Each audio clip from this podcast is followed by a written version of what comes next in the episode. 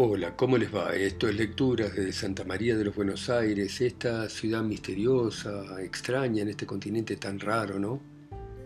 Y vamos a continuar con la lectura de Ceremonia Secreta, esta extraordinaria novela de Mario de Nevi, autor que todo el mundo debiera leer, autor que es una joya de la literatura argentina.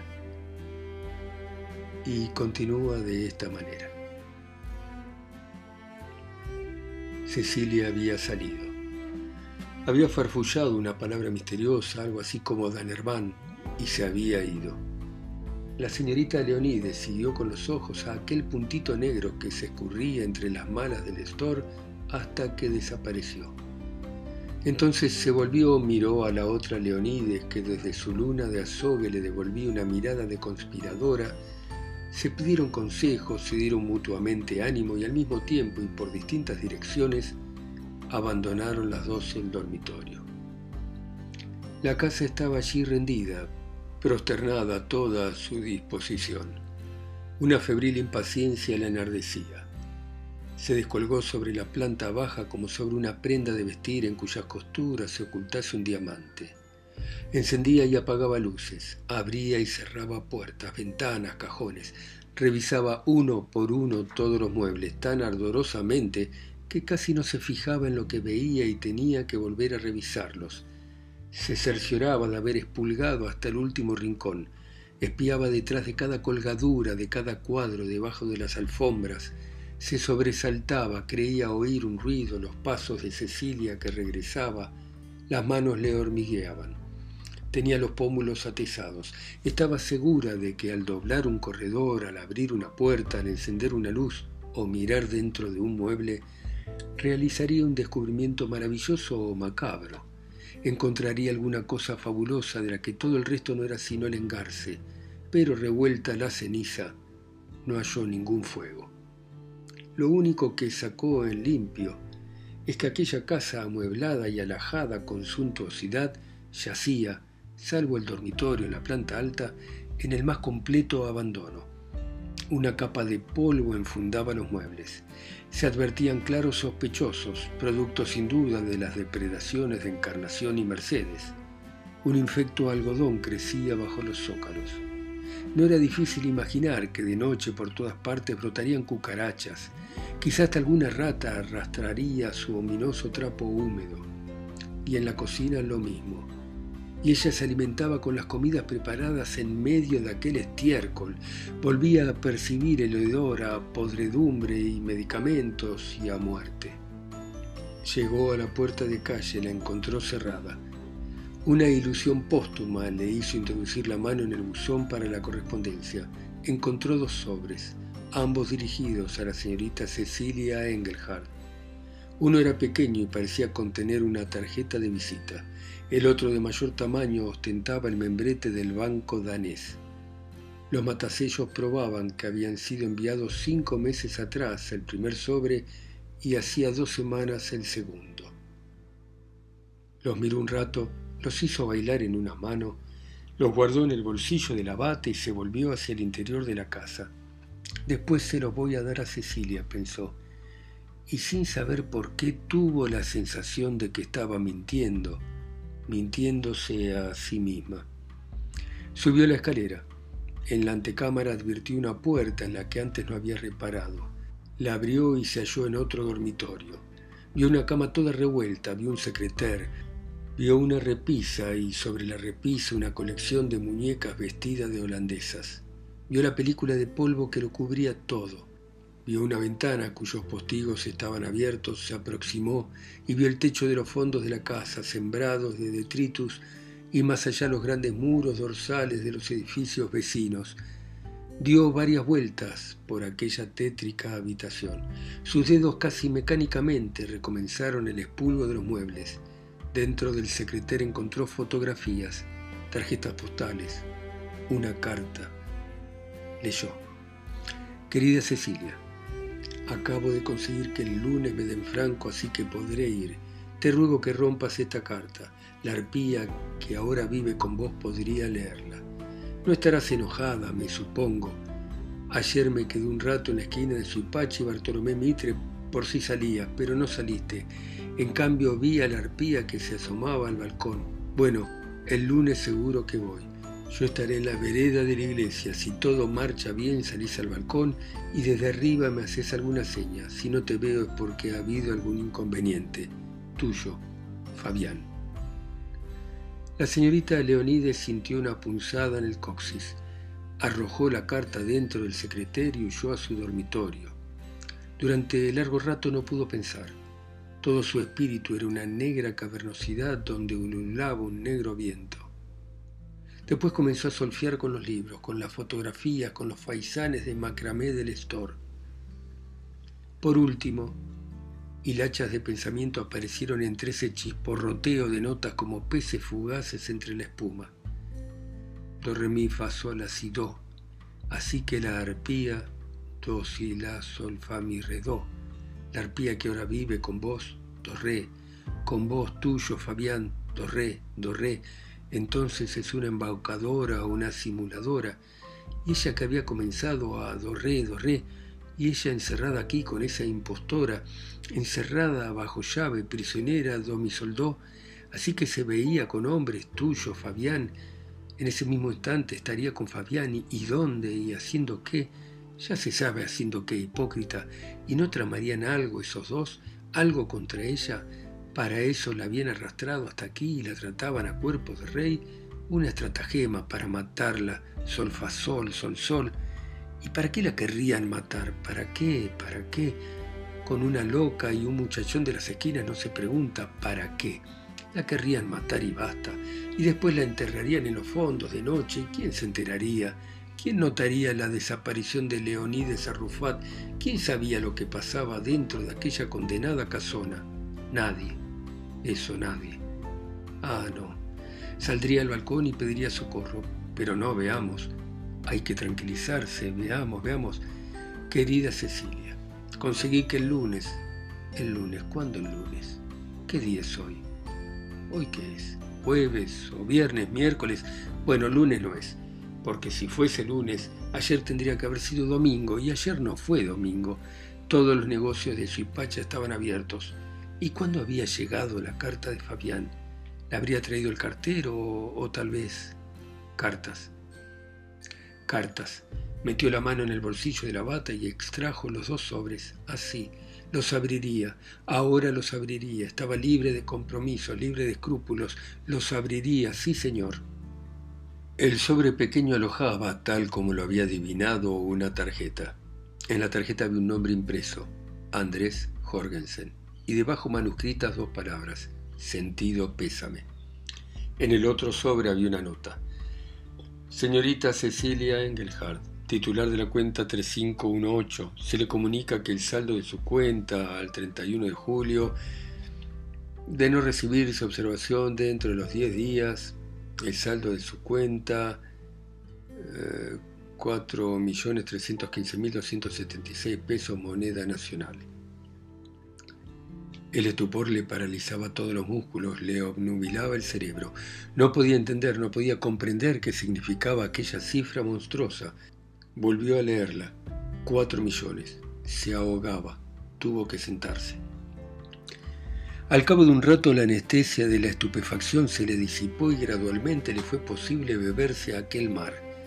Se sintió anodadada, se sintió difusamente humillada, burlada, ofendida todos, pues, confabulaban a sus espaldas. Cecilia, Fabián, el banco danés, el mundo, todos, y ella era una pobre imbécil.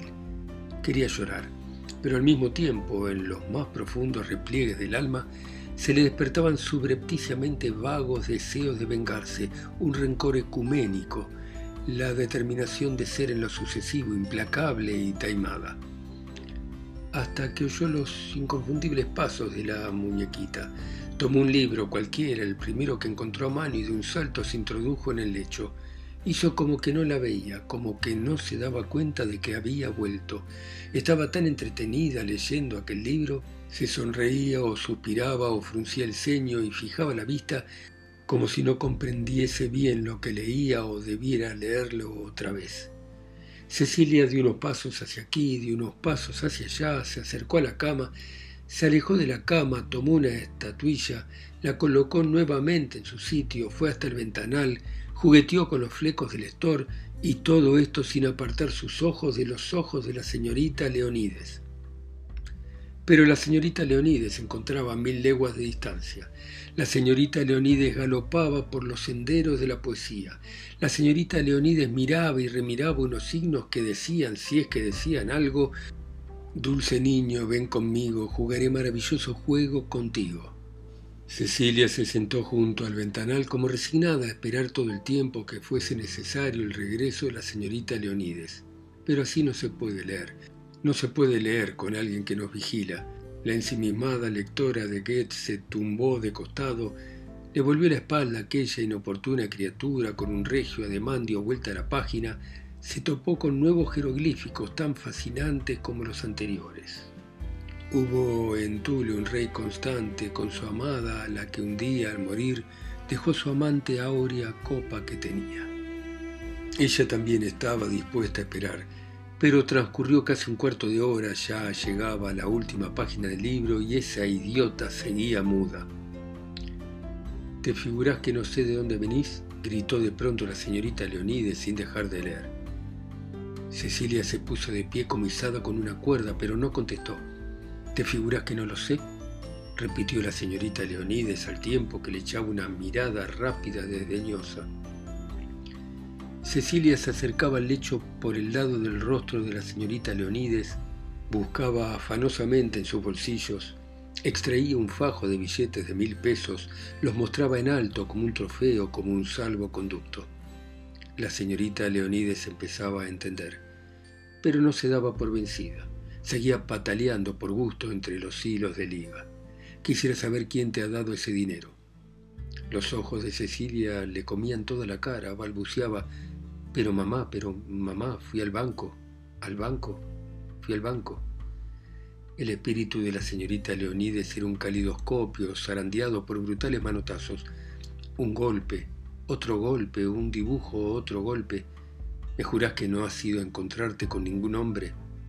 Cecilia palidecía, temblaba, parecía abrumada por aquella acusadora interrogación.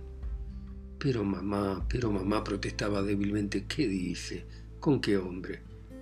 En el calidoscopio se formaba el arabesco rojinegro de un dolor que quería propagarse hacia todos los confines, consumir el universo, devorarse a sí mismo.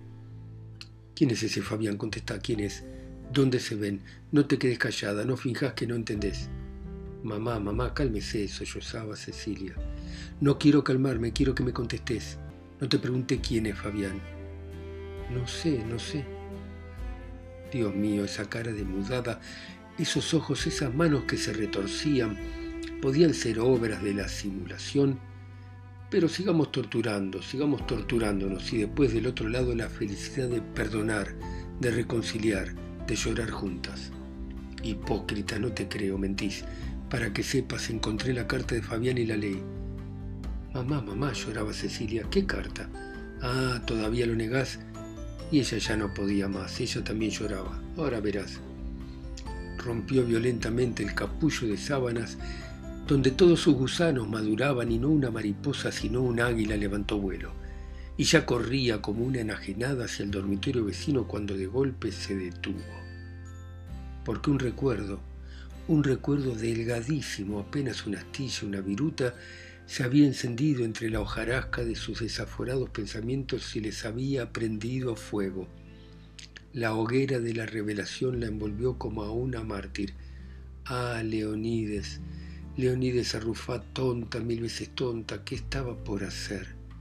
Pero si la carta de Fabiano era reciente, una película de polvo la cubría como a todos los objetos de aquella habitación clausurada, sin duda desde hacía varios meses, de modo que el idilio con Fabián tampoco era reciente.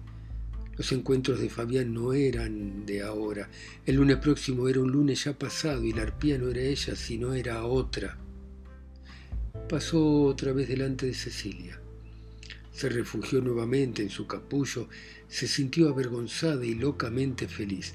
Le parecía haber sorteado un grave peligro. Cerró los ojos, estiró los brazos. Bajo las sábanas Sus dedos tropezaron con los dos sobres dirigidos a Cecilia. Querida, musitó con la voz gemebunda de un convaleciente, queridita. Y cuando Cecilia acudió a su lado con un quejido de total rendición, le entregó los sobres. Pero la muchacha ni siquiera los miró. Sus ojos licuosos estaban fijos en la encogida crisálida. La aborrecible sonrisa volvía a espejearle entre los labios.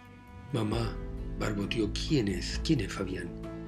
La señorita Leonides se ruborizó y no supo qué responder. Hijita, dijo aturdidamente sin saber lo que decía, tanto como para salir del paso, hijita, tengo hambre. Cuando se quedó sola reflexionó. ¿Quién es Fabián? ¿Quién es Fabián?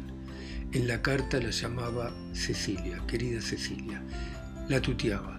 Daba por sobreentendido una confianza, una intimidad, citas, encuentros, aquella conspiración del lunes, tuyo, Fabián, pero al parecer el tal Fabián había sido expulsado de la memoria de Cecilia. Quizás el idilio habría tenido un final trágico, poblado de muertes, separaciones, suicidios, y de ahí provenía la locura de la infeliz muchacha. La señorita Leonides se prometió con el tiempo averiguarlo. Ah, eso sí, el lunes próximo estaría alerta porque, de todos modos, no se podía confiar demasiado en esa equívoca joven. Resumiendo, ella se quedaba. Al lunes siguiente no pasó nada. Cecilia casi no se separó de su lado ni dio muestras de ansiedad. Apenas salía del dormitorio, la señorita Leonide se ponía a atisbar desde el balcón. Nada, ninguna señal, ningún muchacho apostado en la vereda de enfrente. Cuando llegó la noche, la señorita Leonides respiró pero dos días después reaparecieron Encarnación y Mercedes, y el implacable helicoide que arrastraría a la señorita Leonides hasta el crimen comenzó a girar. La señorita Leonides estaba encerrada en el dormitorio, esperando que las dos viejas lumias se fueran.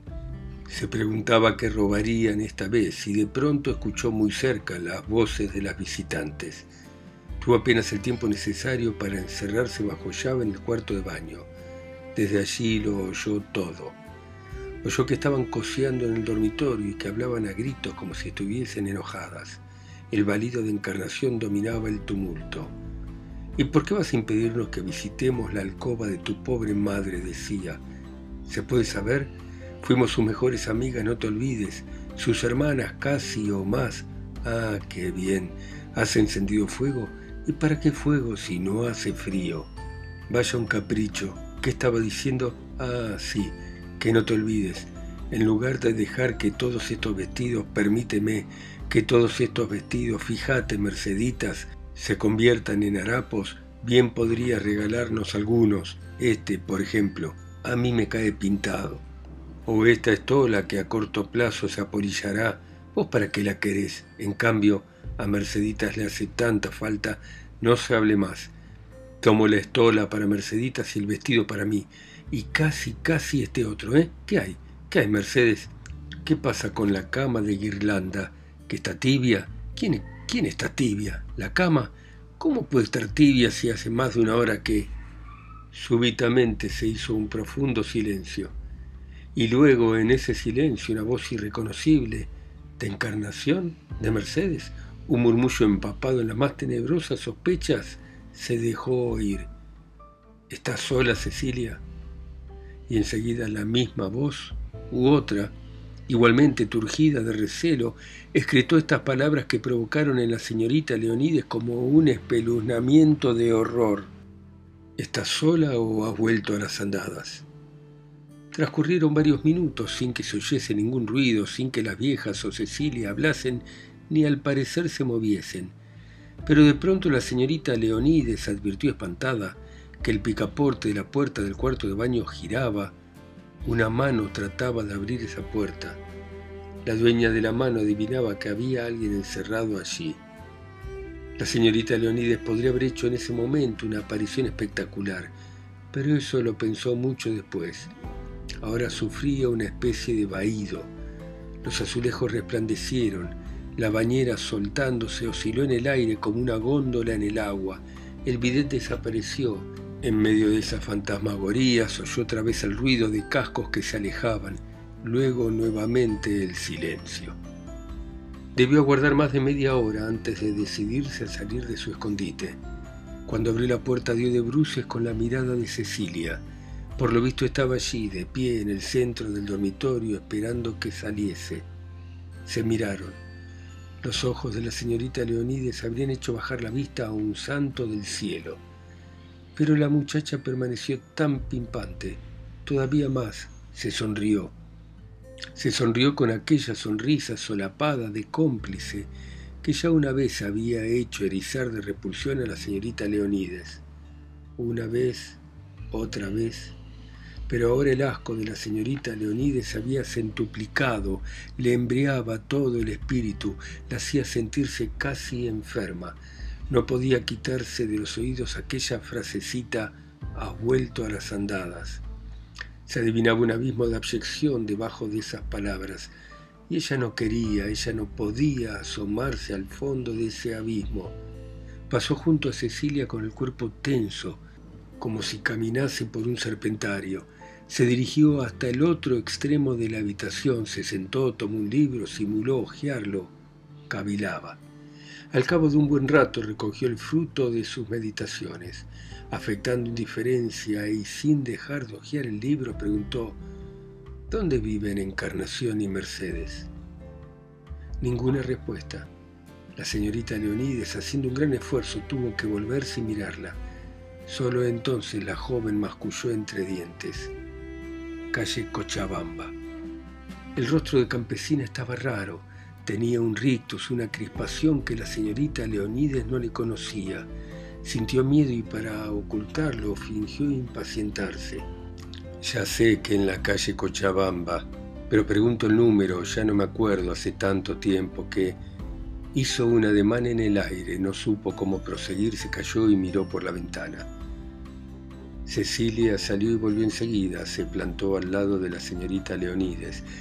La señorita Leonides miró los zapatos de aquella muñeca repentinamente temible Entrevió que con la punta de los dedos le estaba ofreciendo un papel, lo tomó y lo leyó. Domicilio de E y M, Cochabamba 1522, Buenos Aires. La letra era torpe y agigantada. La señorita Leonides gargarizó un muchas gracias y siguió hojeando el libro. Bueno, muy bien, estremecedor este relato, esta novela de Marco de Nevi, un gran escritor argentino, injustamente olvidado tal vez, y que habría que leer. Gracias por escucharme ustedes en sus países, ciudades, continentes o islas, a mí que estoy acá solo y lejos, en Santa María de los Buenos Aires. Chao, seguimos mañana.